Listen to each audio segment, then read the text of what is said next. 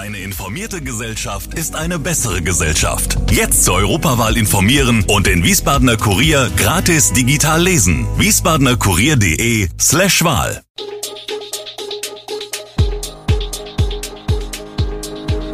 Gude, unser morgendliches News Update. Das Wichtigste aus Wiesbaden für Sie im Überblick. Guten Morgen aus Wiesbaden an diesem 30. Januar. Weihnachtsbäume in Wiesbaden, Quote für SW-Kontrolleure und Bienenhighways durch die Landeshauptstadt. Das und mehr hören Sie heute im Podcast. Wir werden auf die Jagd geschickt, sagt ein Fahrausweisprüfer der SW Verkehr in Wiesbaden, der anonym bleiben will. Es gebe sehr viel Druck von Vorgesetzten. Anfang Januar sei die Dienstanweisung noch einmal verschärft, die Kontrolle der Kontrolleure verstärkt worden. Pro Stunde sollen die Kontrolleure 40 Fahrgäste überprüfen und einen Schwarzfahrer erwischen. In den FAP-Schulungsunterlagen liest sich das so, bei 2% der beförderten Fahrgäste im Jahr sind Fahrausweiskontrollen durchzuführen.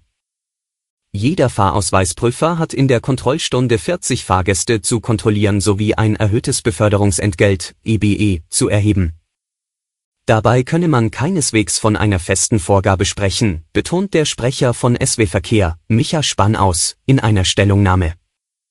Wie in jedem anderen Beruf auch, gebe es für die Mitarbeitenden in der Fahrausweisprüfung eine Zielvorgabe. In unserem Fall lautet die Vorgabe, bitte kontrolliere 40 Fahrgäste pro Stunde und dabei werde im Schnitt ein Fall eines Verstoßes herauskommen, stellt Spann aus klar. Sie liegen in Wiesbaden auf Gehwegen, werden auf Grünstreifen geschmissen, sind an Altglascontainer oder gar Sperrmüllsofas gelehnt. Weihnachten ist längst vorbei, doch entsorgte Christbäume bevölkern in großer Zahl nach wie vor das Stadtbild. Dabei gab es mindestens zwei Möglichkeiten, die ausgedienten Tannenbäume abholen zu lassen. Am 1. Januarwochenende sammelten zunächst die Jugendfeuerwehren in den Vororten sowie einigen Innenstadtstadtteilen die Bäume ein. In den folgenden zwei Wochen waren dann die städtischen Entsorgungsbetriebe, ELW, am Zug. Sie nahmen an dem jeweils im Abfallkalender eingetragenen Stichtag alle rechtzeitig neben die Biomülltonne platzierten Bäume mit.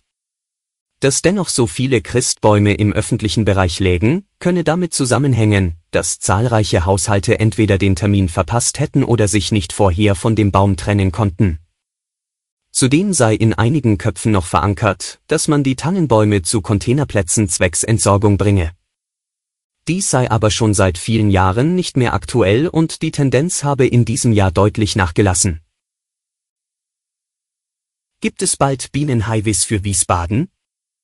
29 Kilometer pro Stunde fliegt eine Biene durchschnittlich bei Windstille.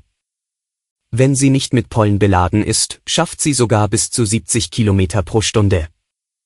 In Zukunft könnten Bienen neben den Autos auf Wiesbadens Straßen eine eigene Spur bekommen, den Bienenhighway. Das zumindest wünscht sich das Viererbündnis aus Grüne, SPD, Linke und Volt. Ein entsprechender Antrag der Parteien wurde am Dienstag im Umweltausschuss einstimmig beschlossen, der Magistrat soll prüfen, welche Straßen in Wiesbaden sich für Bienenhighways eignen und ein Konzept entwickeln. Bienenhighways sind Grünstreifen entlang von Straßen, die mit insektenfreundlichen Blumen bepflanzt werden. Ziel ist es, einen Beitrag gegen das fortschreitende Insektensterben zu leisten, sagt Nina Schild, umweltpolitische Sprecherin der Linken. CDU, FDP und der Stadtelternbeirat haben erneut ihre Skepsis zum 1 zu 1 Projekt der Stadtverordnetenversammlung zum Ausdruck gebracht. Das Projekt sieht vor, dass alle weiterführenden Schulen in Wiesbaden mit iPads ausgestattet werden können. Eltern bezahlen dafür einen monatlichen Höchstbeitrag von 10 Euro. Wer Leistungen nach dem Bildungs- und Teilhabegesetz bezieht, zahlt nichts. In der Kritik heißt es, Schulen seien in die Planung nicht einbezogen worden und es gebe kein pädagogisches Konzept zum Einsatz der Geräte. Auch Fragen des Jugendmedienschutzes seien nicht geklärt. Vor Ort seien nur wenige Kenntnisse darüber vorhanden, ob und wie die Geräte im Unterricht eingesetzt werden könnten. Schulen würden sich teils nicht in der Lage sehen, sich für oder gegen das Projekt zu entscheiden. Die Kritik von Schulen, man sei nicht genügend informiert, wollte Schuldezernent Axel Imholz nicht akzeptieren. Wir sind unserer Bringschuld nachgekommen, sagt Imholz. Inzwischen hat es eine Informationsrunde für Schulleiter und IT-Beauftragte gegeben, am Dienstag sei die nächste geplant. Seitens der Stadt will man halbjährige Einstiegsmöglichkeiten ins 1 zu 1 Projekt bieten. Das heißt, wer nicht gleich am Anfang mitmachen möchte, kann dies nach einem halben Jahr noch tun. Klimaneutrales Knäckebrot, klimaneutrale Kaffeebecher oder das klimaneutral verschickte Paket. Zahlreiche Organisationen und Unternehmen scheinen bereits weiter zu sein als die gesamte Weltgemeinschaft. Sie streben demnächst Klimaneutralität in ihren Produkten und Dienstleistungen an oder haben sie laut eigenen Angaben bereits erreicht. Aber kann man den Werbeversprechen trauen? Zunächst einmal bedeutet klimaneutral bei einem Produkt oder einer Dienstleistung, dass dadurch die Menge an klimaschädlichen Gasen in der Atmosphäre nicht erhöht wird. Laut Definition, die das Europäische Parlament erarbeitet hat, bedeutet Klimaneutralität ein Gleichgewicht zwischen Kohlenstoffemissionen und der Aufnahme von Kohlenstoff aus der Atmosphäre in sogenannten Kohlenstoffsenken das Problem, noch gibt es neben den natürlichen keine künstlichen Kohlenstoffsenken, die Kohlenstoff in dem Maße aus der Atmosphäre entfernen können, wie es zur Bekämpfung der globalen Erwärmung erforderlich wäre. Der präzise Begriff für das, was als klimaneutral bezeichnet wird, ist treibhausgasneutral. Denn zum Klimawandel trägt beispielsweise auch Methan bei und nicht nur Kohlendioxid.